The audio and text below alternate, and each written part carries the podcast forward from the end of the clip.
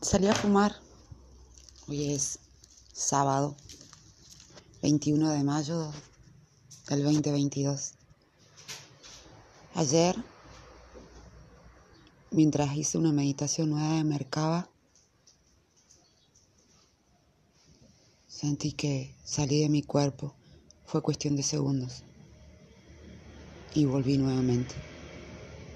Por un momento pensé que estaba soñando o que estaba por dormirme.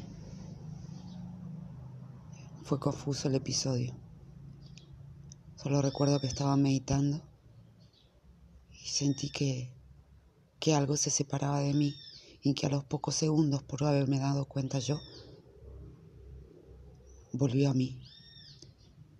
Pienso que tal vez se hubiera permitido que eso siguiera, hubiera podido ver hasta dónde llegaba. Eso fue ayer, viernes 20 de mayo.